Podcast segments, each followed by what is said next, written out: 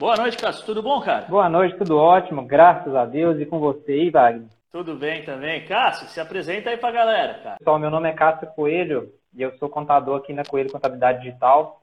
Nós atuamos exclusivamente com negócios digitais, negócios que monetizam através da internet, profissionais liberais, profissionais que prestam serviço, seja de engenharia, arquitetura, tecnologia da informação, enfim. Das maiores dúvidas que o pessoal tem é justamente a forma como trabalhar, né? Uh, se vai, quando começa a trabalhar ali uh, é, com, com as perícias, né, como um profissional da área técnica, uh, se vai trabalhar como autônomo, se abre empresa, não abre, às vezes é uma atividade complementar, né? A pessoa já tem um emprego e trabalha complementarmente ali na área de perícias e tal. E então queria que tu falasse um pouquinho para a gente sobre as diferenças, né? Das formas de atuar que a gente tem aí, é, MEI, microempresário, autônomo, o que, que seria o profissional liberal, que muita gente não né, ouve falar, mas nunca, nunca viu como é que é direitinho. Dá uma explanada para a gente nessas diferenças aí, Cássio, por favor. Bom, bom pessoal, é, é, é a seguinte forma, né? Vou falar uma frase que eu uso para qualquer pessoa que pergunta sobre nota fiscal, abertura de empresa. É um termo que vai marcar sua vida onde você andar, que é fato gerador.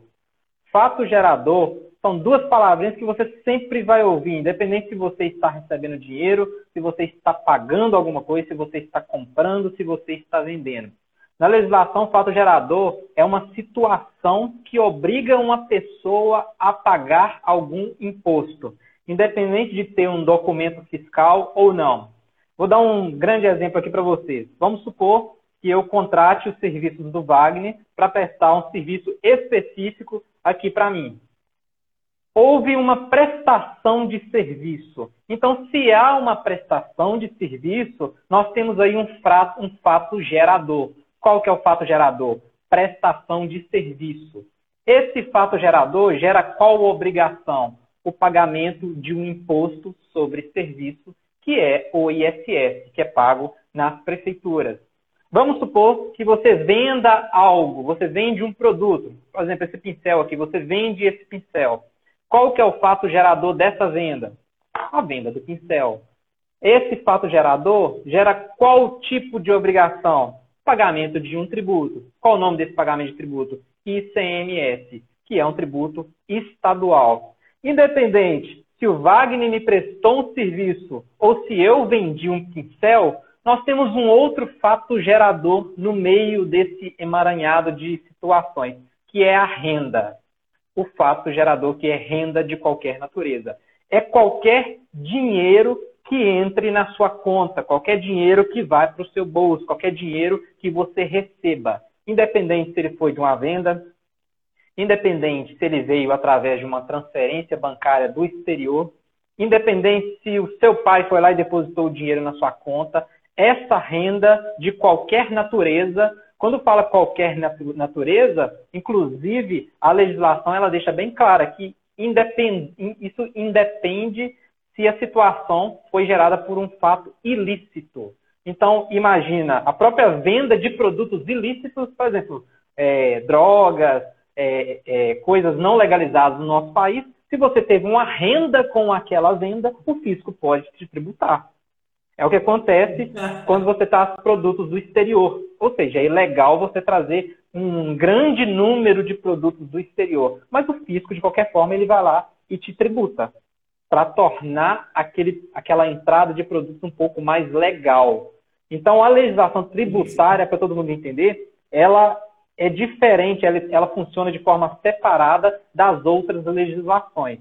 Então, não existe hoje nenhuma situação em que você não tenha que pagar tributo, a não ser quando a lei determinar. Ela determina duas, duas formas, que é isenção e imunidade.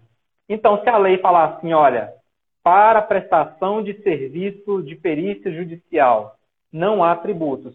A lei tem que ser bem clara, aí você pode ficar tranquila, não tem que pagar. Se a lei não fala, se a lei não fala, você tem que pagar Agora nós vamos na questão da prestação de serviço em si da perícia, dos trabalhos técnicos envolvendo engenharia, arquitetura, é, advoca serviços advocatícios, técnicos em segurança do trabalho. Nós temos uma categoria de profissionais que são chamados profissionais liberais. Eles são diferentes de autônomos. Então, o segundo termo que você vai ter é, no seu dia a dia, autônomo e profissional liberal. Qual a diferença? O autônomo é simplesmente a pessoa física que atue prestando serviço ou vendendo alguma coisa. É o vendedor de roupa, é o vendedor de porta em porta, é o vendedor de picolé, pode ser qualquer um desses profissionais. Já o profissional liberal, ele precisa ter uma formação técnica, então nós temos engenharia, arquitetura, administração, contabilidade, técnicos em segurança do trabalho, e ele precisa também ter um registro num conselho de classe. Então você tem CREA, você tem a OAB, você tem o CRC, você tem os médicos, você tem os dentistas. O Ministério do Trabalho, o registro que os técnicos em segurança são obrigados a fazer no Ministério do Trabalho para atuar como técnicos em segurança considera como é, uma forma de registro no conselho de classe, embora não seja Considera também. Então, os, os, técnicos em segurança do trabalho também são considerados profissionais liberais. Então, é, como que isso vai interferir no seu pagamento de impostos? Aí que vem a, a seguinte questão.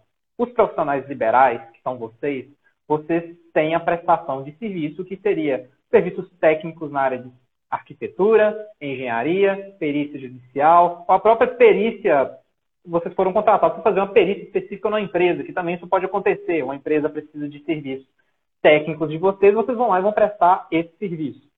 Agora nós vamos desmembrar as coisas. Você, como profissional liberal, aqui nós estamos falando de pessoa física, a pessoa que ainda não abriu uma empresa. Então, o profissional liberal, ele vai recolher impostos da seguinte forma emitindo notas fiscais ou emitindo aquele registro, aquele recibo que o profissional autônomo emite, só que no caso do profissional liberal. Então, você vai ter recibo. Quando você faz uma consulta, por exemplo, no dentista, ver que o dentista não vai emitir a nota fiscal para você. Ele vai, vai emitir tão somente um recibo. Como que ele paga impostos?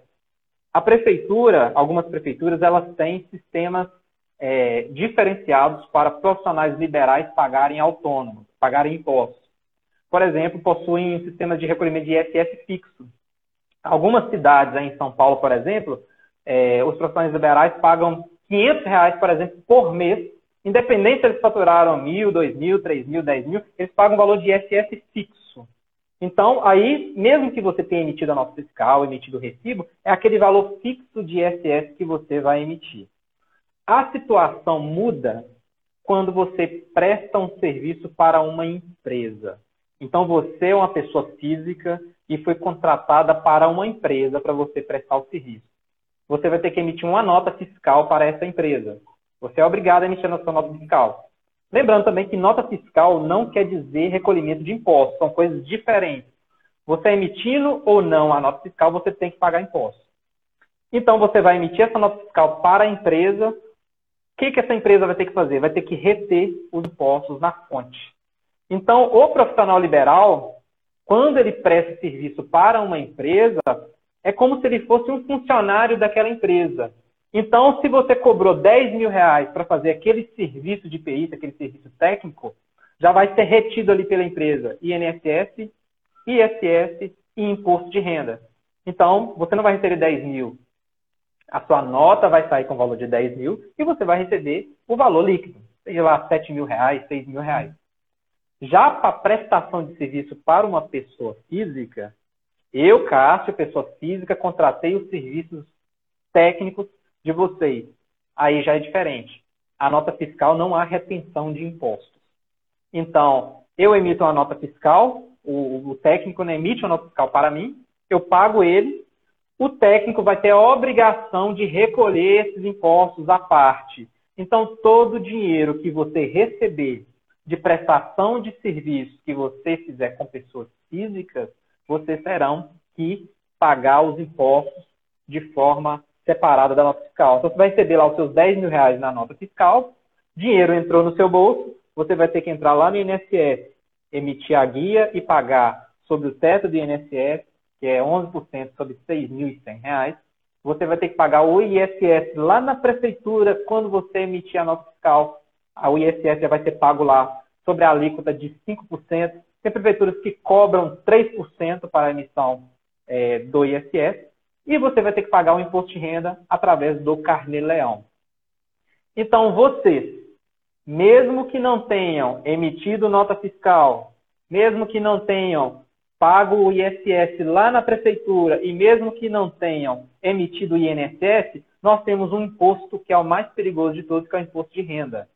Que o governo federal é o único ente que consegue cruzar dados na hora para saber se você teve renda ou não. E a gente, dentro da assistência pericial, a gente tem essas duas possibilidades, porque Ora, o profissional pode estar, uh, estar atuando, sendo contratado por um reclamante, que é pessoa física, e ora vai estar sendo contratado por uma reclamada que é pessoa jurídica. É pessoa jurídica. Então ele pode, é, dentro da atividade dele ali no, no, no mesmo mês, ter as duas situações as duas distintas. Situações. Por isso que a gente tem que ter uma assessoria contábil junto consigo. Com né? certeza.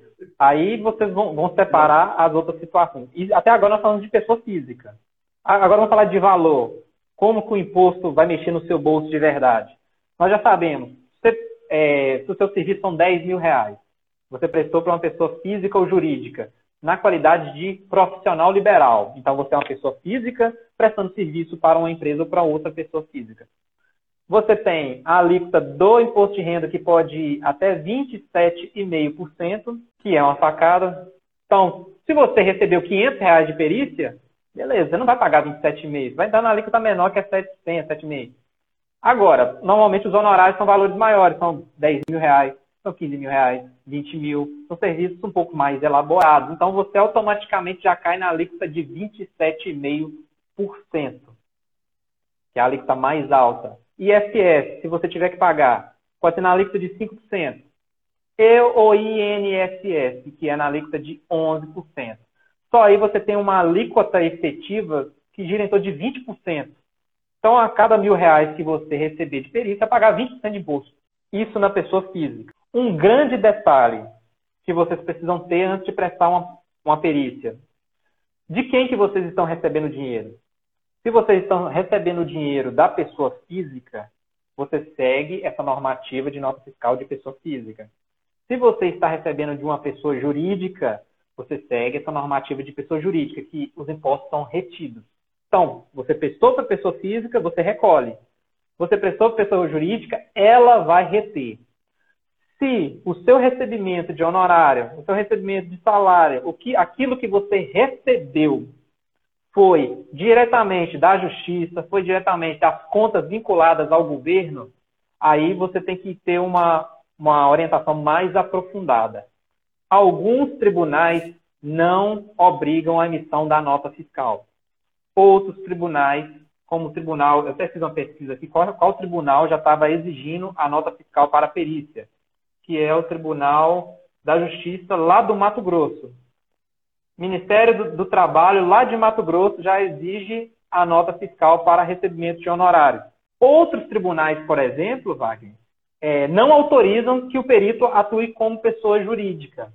Então, isso vai variar muito de estado para estado. Vai ter tribunais que vão autorizar, sim, a atuação como pessoa jurídica. Vai ter outros tribunais que vão autorizar. Autoriza apenas a participação como pessoa física. Esses profissionais, eles podem atuar como MEI?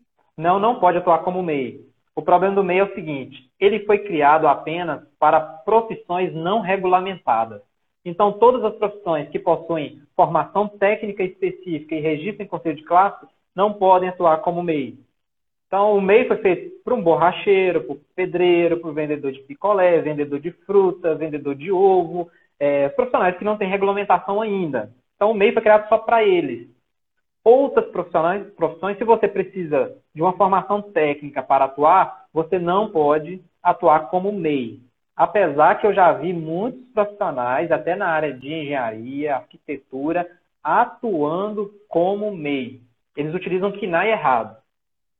Entendeu? Utiliza um KINAI que não tem nenhuma ligação com a atividade dele. Porque se você for abrir necessariamente uma empresa para sua área, você vai ter que utilizar três KINAIs, que eu vejo assim, mais específicos. Tem um KINAI específico para perícia, tem um KINAI para engenharia e tem um KINAI para arquitetura, serviços de perícia de arquitetura, serviços de perícia em engenharia. Esses KINAIs não podem ser no MEI. Aí você teria que abrir obrigatoriamente uma ME ou uma empresa de pequeno porte, optante do Simples Nacional ou do lucro presumido. E aí as, as alíquotas de impostos vão mudar um pouco. Por exemplo, se você tem recebimentos fixos de 3 mil, 4 mil, 5 mil reais, por exemplo, não compensa neste momento você abrir uma empresa. Por quê? Você vai pagar ali a alíquota de 27,5% de imposto de renda, o INSS e o ISS, INSS, imposto de renda. Então você vai receber líquido ali 4 mil reais, 3 mil pouquinho, 3.700 reais, arredondando. Então, nesse momento, não vale a pena necessariamente você abrir uma empresa agora. Mas se a sua projeção de faturamento é superior a 5 mil reais mensais, aí já vale a pena você abrir uma empresa. Porque quando você abrir uma ME, utilizando os códigos de arquitetura e engenharia, no Simples Nacional você vai pagar uma alíquota de 15,5%. Então você já inicia numa alíquota de 15,5%. Sendo que na pessoa física como profissional liberal, você pagaria 5% de ISS, 11% de INSS e o imposto de renda à pessoa física.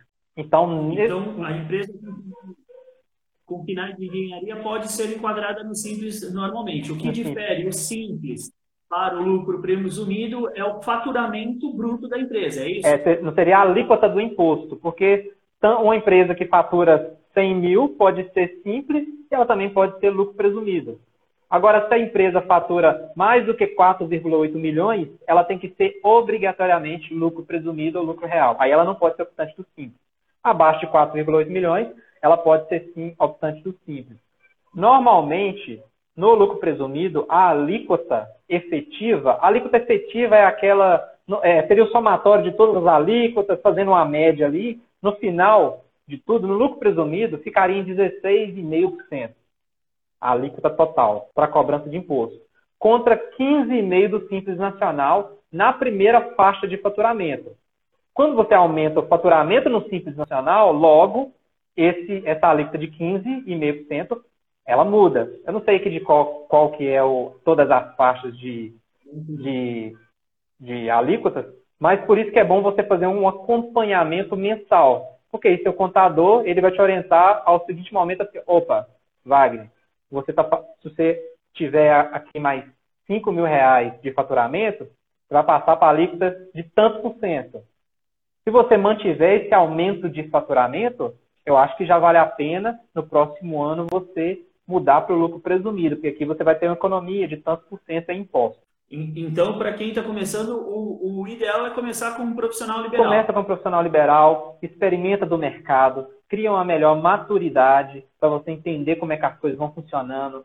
Dá, dá uma, uma estudada sobre como os impostos vão atuar no seu dia a dia. Se o Wagner quiser e sentir, a gente pode até preparar um material para enviar para as pessoas que estão em contato direto com você porque aí as pessoas vão, vão conseguir mapear mensalmente todo o faturamento dela, elas vão saber, opa, eu faturei 5 mil, eu tenho que pagar isso por causa disso, eu tenho que pagar isso por causa disso, eu não preciso de emitir nota fiscal por causa disso, eu emito por causa desse motivo. Opa, aqui o contador já falou, olha, eu estou pagando muito imposto aqui, acho que já vale a pena entrar em contato com o contador para ver se, se é o momento ideal de eu abrir uma empresa. Então, esse momento inicial, como profissional liberal, você começa a entender como os impostos agem em você, pessoa física.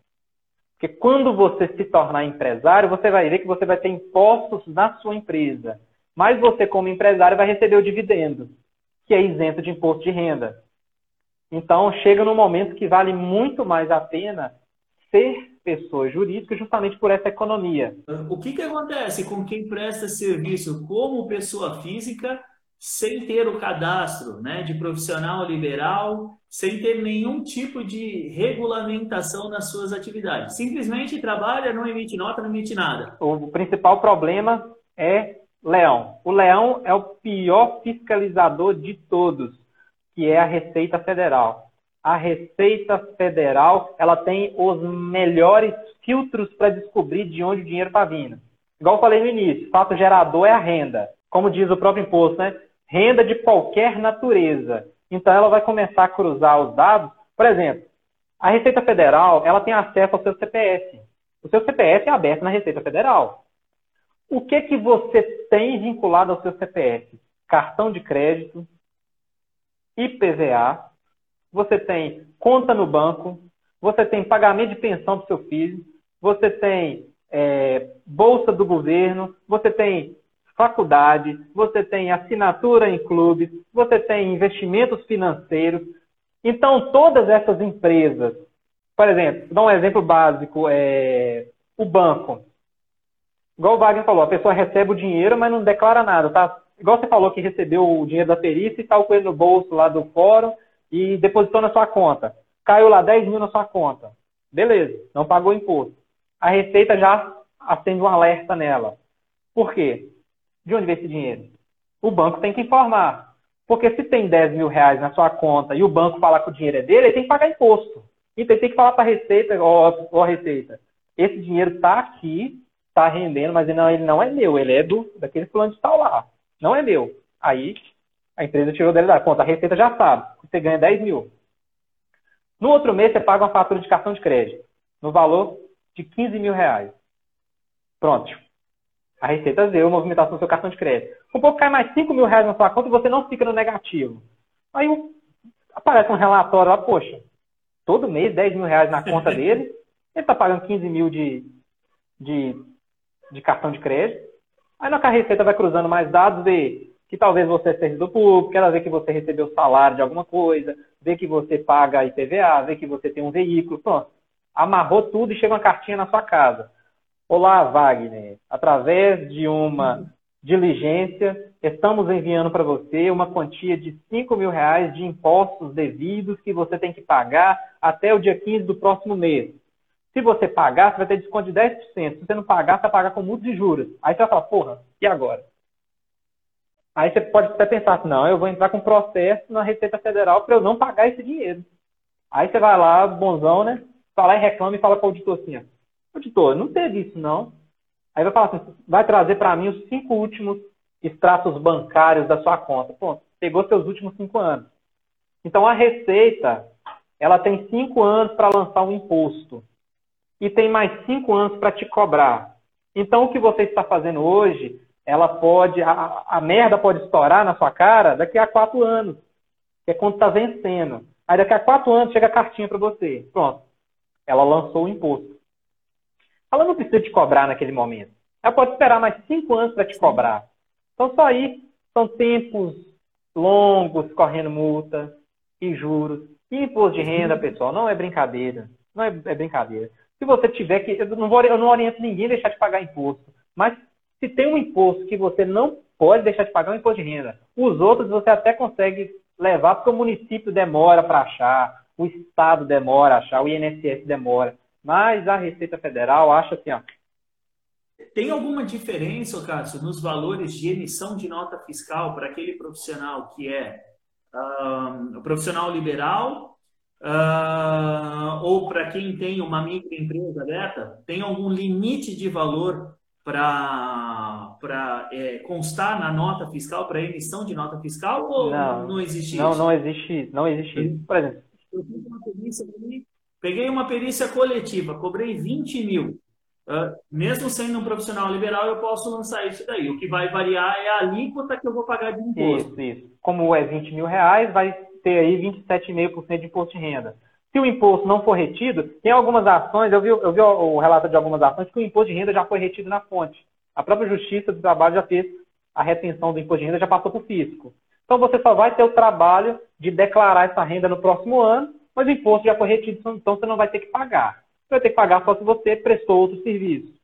Mas não tem limite da nota fiscal. O que vai ter é aquelas regrinhas que nós falamos no início. Se você prestou para pessoa física, os impostos você vai ter que recolher a parte depois. Se você pensou com uma pessoa jurídica, ela já vai reter todos os impostos lá na nota, independente se a nota é de 10 reais. Se você a nota é de 10 reais, por exemplo, talvez não vai conseguir reter o ISS, porque o valor vai dar muito pequeno. Aí aquele valor vai acumular para uma próxima nota fiscal que você precisar emitir. Não é que você deixe de pagar. Não. Né? acumula, acumula, acumula, acumula. Ou você pode, ah, quando você vê que o valor é muito pequeno, você pode juntar aquele valor com outro valor maior para assim conseguir pagar o imposto ali e já ficar livre. E os impostos, é, foi uma pergunta que chegou aqui, os impostos são por nota fiscal ou é de acordo com o faturamento mensal? O imposto independe de nota fiscal. A nota fiscal é só é, meramente um, um, um recibo, um recibo daquela prestação serviço ou daquela venda. Ele está até mais ligado com. A legislação tributária até faz alusão à, à nota fiscal, mas ela está mais ligada ao direito do consumidor de receber a nota fiscal. Porque o que vai fazer pagar imposto é o fato gerador. Então, o faturamento é um fato gerador. Faturei. Faturei 100 mil reais. Você tem um fato gerador de renda. Recebi 100 mil reais. Esse, esse fato gerador de renda que eu recebi, eu pago imposto de renda. Mas ele foi fruto de que ele veio para mim através de quê? Alguém que transferiu esse dinheiro para mim, pessoa física, por exemplo, quem tem parente no exterior, esse dinheiro foi transferido para mim, então lá na declaração de imposto de renda, recebimentos de pessoa física no exterior, 100 mil reais. Você não paga nenhum outro imposto, só imposto de renda. Foi uma prestação de serviço que você fez de perícia, você tem um segundo fato gerador, prestação de serviço. Então você tem que pagar o ISS. Por ser uma prestação de serviço, você já tem que automaticamente pagar o INSS. Que você é obrigatório pagar INSS, você é obrigado a pagar INSS. Mesmo que eu não queira me aposentar não, pela Previdência. Mesmo que você não queira. Você prestou um serviço, você vai ter que, infelizmente, pagar esse INSS. E como é que a pessoa faz para fazer o cadastro dela como um profissional liberal, Cássio? Como que ele se regulamenta, como ele se regulariza para trabalhar como um profissional liberal, não ficar aí na clandestinidade? Primeira coisa, ir até o município é, de onde você presta serviço. Então você vai lá na prefeitura, vai com seu, você tem que estar com seu, normalmente eles pedem a cópia do seu registro profissional, tem que estar ativo, não pode estar inativo. As mensalidades talvez vão, vão, estar, vão ter que estar em dia, que talvez eles vão pedir certidões negativas é, dos, dos, dos, seus conselhos de classe, do próprio Ministério do Trabalho, para saber se você realmente é um profissional liberal habilitado. É igual eu falei, o profissional liberal ele tem algumas regalias. Por exemplo, um engenheiro que presta serviço de, de 10 mil reais, por exemplo, o ISS fixo dele pode ser 500 reais. Mas se ele fosse um autônomo, ele já pagaria 2 mil reais fazendo de imposto. Então, para o autônomo é pior, a corda arrebenta, é, é o ponto mais fraco. Para o profissional liberal tem certas regalias. Entendeu? Olha que dica essa daí, galera. Olha que dica essa daí, hein? Então, Economizando, batendo no bolso a dica. É, por isso que... Mas e aí, como é é? Desculpa, eu te é, Aí você vai na prefeitura. Hum, é, é, maravilhoso trabalhar com profissional liberal, gente. Se não fosse, se não fosse bom, você não via tantos médicos aí trabalhando como profissional, profissional liberal. Você raramente vai ver um médico abrindo empresa. Raramente. Você vai ver conjuntos de engenheiros que apenas atuam como, como prestações de serviços esporádicas, abrindo empresa justamente por causa desse, desse REC que tem aí, né? Que é o pagamento de ISS é, reduzido. Então você tem um pagamento de ISS reduzido mas, de qualquer forma, o imposto de renda é alto, sendo profissional liberal ou não. Então, você vai ter que ir, como profissional liberal, lá na prefeitura, fazer o cadastro e verificar com eles. Tem a opção de pagar ISS fixo? Lá na legislação da prefeitura vai estar escrito. Normalmente é em UFIR, que é a unidade que eles usam para medir lá. Aqui em Governador Valadares, por exemplo, é 145 reais, se eu não me engano, para algumas, algumas, profissionais, para algumas profissões. Então, você paga 145 reais de ISS fixo. O município quer garantir o dele. É pouquinho? É, mas o município está garantindo o dele. O que vai apertar mesmo na pessoa física é o imposto de renda. Então você vai na prefeitura, vai fazer o seu cadastro como profissional liberal e vai começar a ter a sua renda, pagando ISS fixo.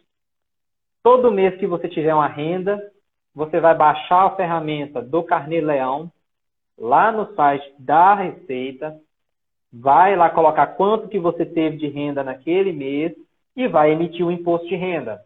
Isso para profissionais liberais que não estão emitindo nota fiscal. Apenas o profissional liberal que está pagando lá o ISS de forma fixa e está emitindo talvez só o recibo para a pessoa que contrata ele. Então ele está pagando ISS fixo e pagando e emitindo recibo. Então, quando você declarar imposto de renda, você vai colocar lá assim, recebimentos de pessoa física, tantos é, mil reais no mês. E vai, vai puxar né, quanto que você pagou de imposto de renda no Carnê-Leão. Isso para prestação profissional liberal para outra pessoa física. Quando prestar prestar para outra pessoa jurídica, aí a jurídica vai. Então, você, profissional liberal, se prestou serviço para outra empresa, ah, uma empresa de engenharia, uma empresa que te contratou por uma perícia específica, eles já vão reter o imposto direto na nota. Então, lá, prestou serviço de 5 mil reais, já vai reter INSS, ISS e imposto de renda. Então, aí você pagou um pouquinho a mais de ISS, porque você já paga o fixo como liberal, Aí a nota fiscal vai ser emitida na prefeitura. Quando você se cadastrar lá, eles vão liberar um acesso para você emitir a nota fiscal.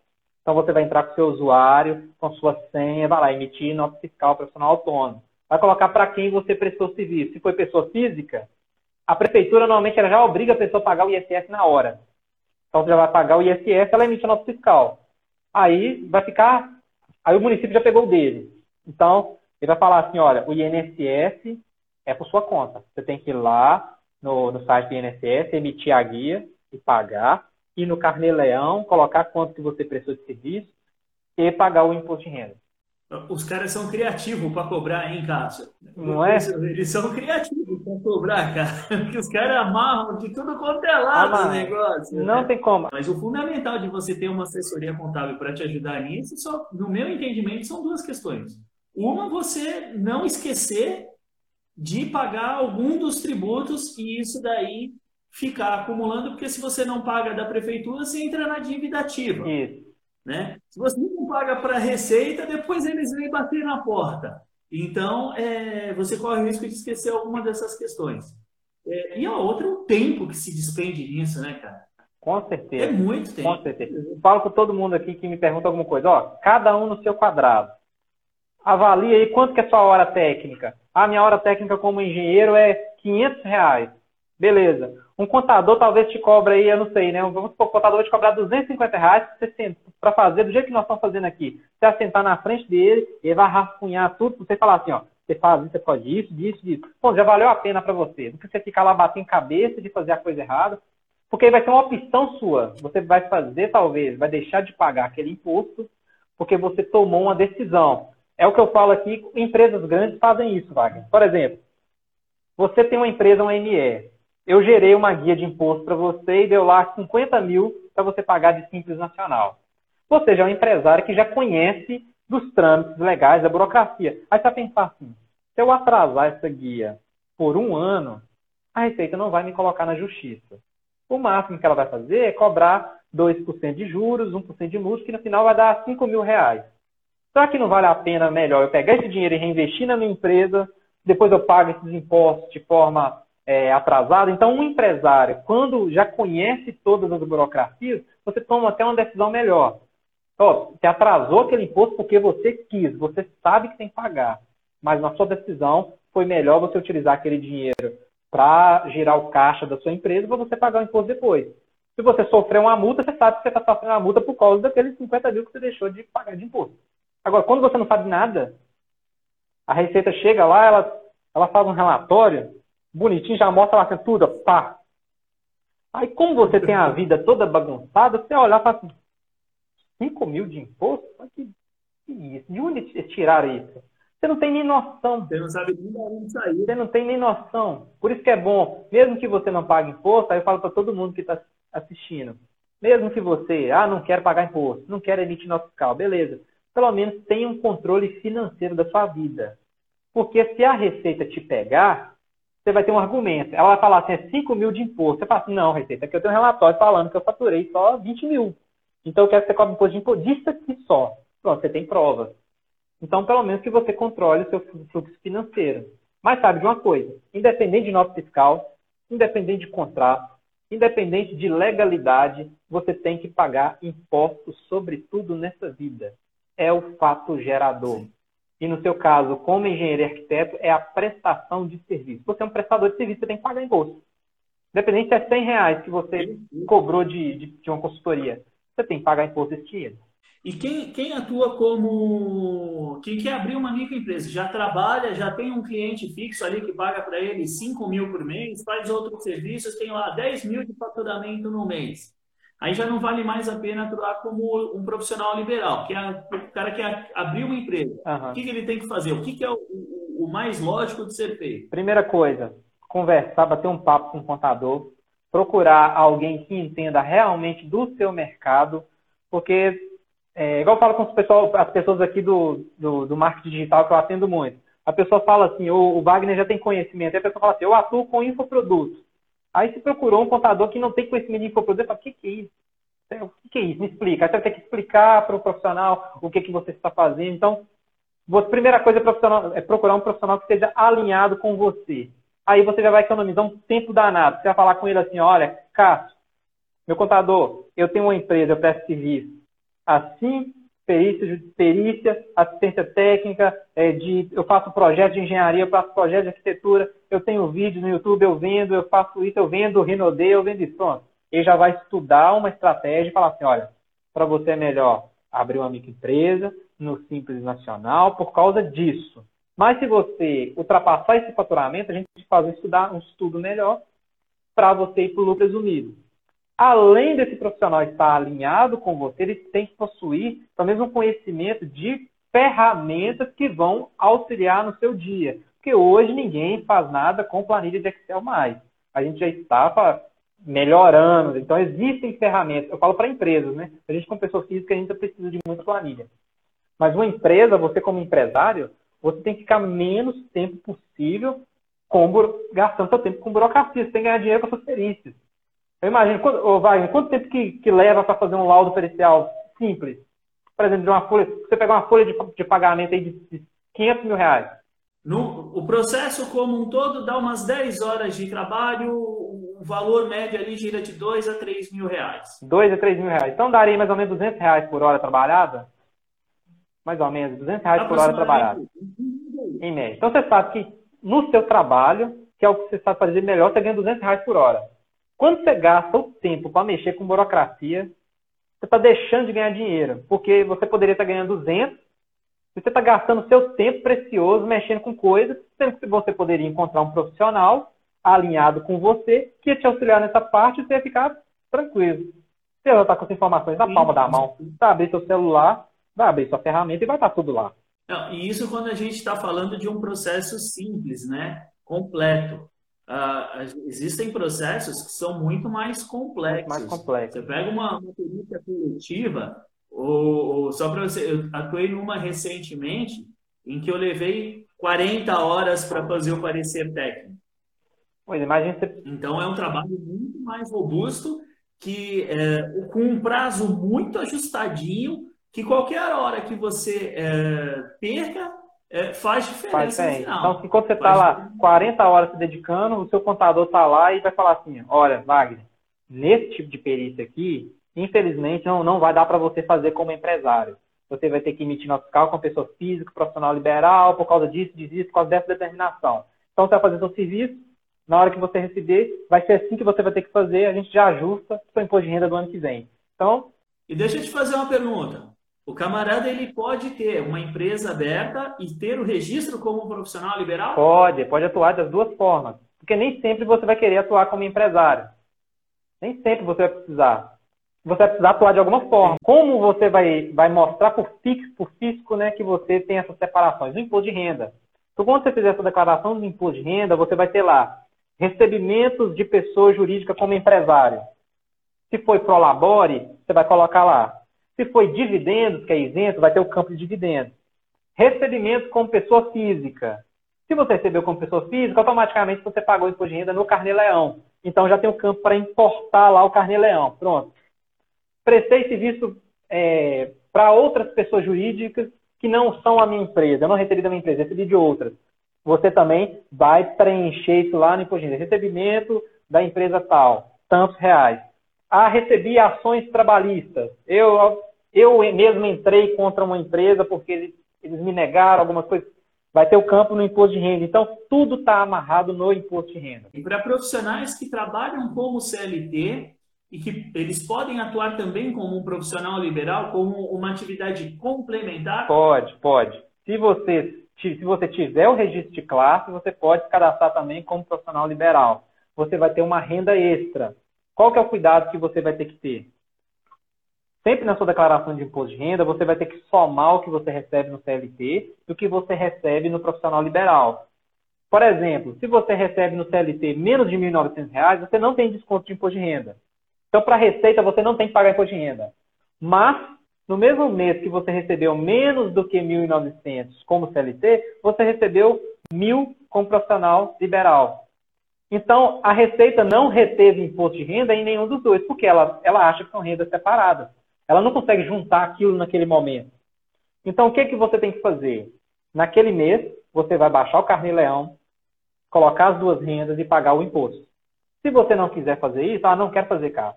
Lá no imposto de renda do outro ano, você vai colocar recebimento CLT, recebimento com profissional liberal, se for de pessoa física, e você vai pagar o imposto de renda lá na fonte. Aí paga no final. Lá no final. Cara, show de bola. Eu quero te, te agradecer de, de coração, cara. Foi muito explicativa, muito é, assim, com dicas é, preciosíssimas que eu tenho certeza que agregou muito na atividade do, do pessoal aí, cara. Obrigado mesmo de, de coração.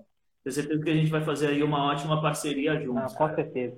Pessoal, independente de você ter empresa ou não, vale a pena você estudar a burocracia para você saber o que, que você está pagando de imposto e por que você está pagando. É bom, até para a sua mentalidade de como pensar como empresário, ao invés de você ficar assim, não, o governo está me roubando, imposto é roubo. Não, eu, eu queria pagar 100 mil reais de imposto de renda, meu sonho. Se você está pagando 100 mil reais de imposto de renda, é você está recebendo um milhão de reais. Então, Sim. pague da forma correta. Então, vale a pena estudar esse assunto, porque isso vai te acompanhar o resto da vida. Você atuando com qualquer coisa. Alguém um dia vai chegar perto de você e falar assim, nossa, meu pai depositou 20 mil na minha conta agora. Você vai pensar, poxa, como é que a Receita vê isso? Ela vai até, ter, opa, 20 mil reais. até falar com ô, cara, não, 20 mil reais não pode, porque a Receita lá. É, então, lá na sua, declaração, na sua declaração de imposto de renda, você vai ter que mostrar lá, opa, meu pai me emprestou 20 mil reais. Ponto. Aí a Receita já não te pega daqui a 5 anos. Se você não falou, ela vai acumulando. Não fica um auditor, não. Se engana quem acha que fica um auditor lá olhando o nome do Wagner. Opa, tá aqui o nome dele, eu vou perseguir. Não. São filtros, são computadores. Que vai, vai mapeando, vai mapeando, te acha. Show de bola, Cássio. Obrigado de coração. Muito obrigado. Com certeza vamos fazer outras, outras lives para ajudar o pessoal aí. Não, obrigado de coração. Cara. Um Obrigado pelo convite, pela confiança. E tamo junto, pessoal.